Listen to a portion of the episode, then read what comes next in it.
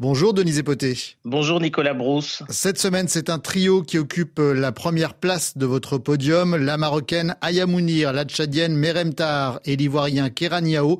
Tous trois engagés pour le climat avec le concours de la start-up Sun to Green et de l'agence sénégalaise de la forestation et de la Grande Muraille Verte. Ils ont conçu la fresque de la désertification, un jeu éducatif visant à sensibiliser le grand public aux grands défis de la désertification et de la sécheresse. Parce que la désertification et la sécheresse touchent désormais plus de 168 pays et mettent en péril la sécurité alimentaire de millions de personnes, il est urgent de se mobiliser en sensibilisant de manière ludique les jeunes qui vont hériter de la responsabilité de sauvegarder notre planète pour les générations futures.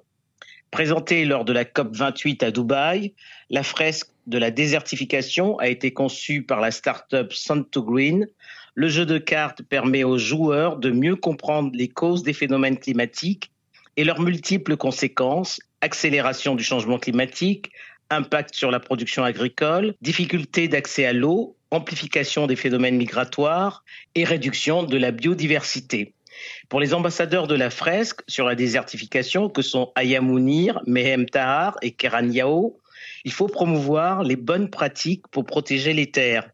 40% de la population mondiale habite des terres dégradées et depuis l'an 2000, les épisodes de sécheresse ont augmenté de 29%. Chaque année, 12 millions de terres productives sont dégradées. Denise, après un trio, c'est un quatuor que vous avez retenu. En 2019, Eline et Sedina Massassé, Amira et Azare Oubetin, originaires du Ghana et du Nigeria et vivant aux États-Unis, ont mis sur pied à l'âge de 11 ans Child to Child Book, une organisation pour expédier des livres en Afrique de l'Ouest. Cinq ans plus tard, les adolescentes ont récolté plus de 110 000 dollars et distribué des milliers de livres au Nigeria, au Ghana et au Togo. Le projet des quatre adolescentes est né de leur expérience vécue à Lagos, où pour avoir accès aux livres, elles devaient compter sur leurs amis qui vivaient à l'étranger.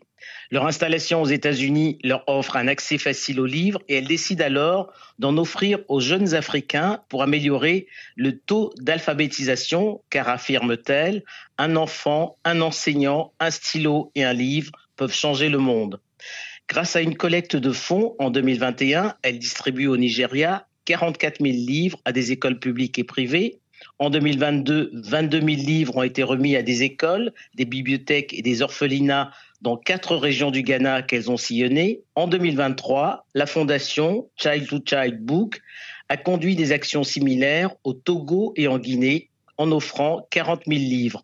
Pour les quatre jeunes fondatrices, cette citation de Kofi Annan est leur credo, l'alphabétisation est un pont entre la misère et l'espoir. Et voici donc les premières têtes d'affiche de l'année 2024, une année que je vous souhaite excellente, chère Denise, et je vous dis à la semaine prochaine.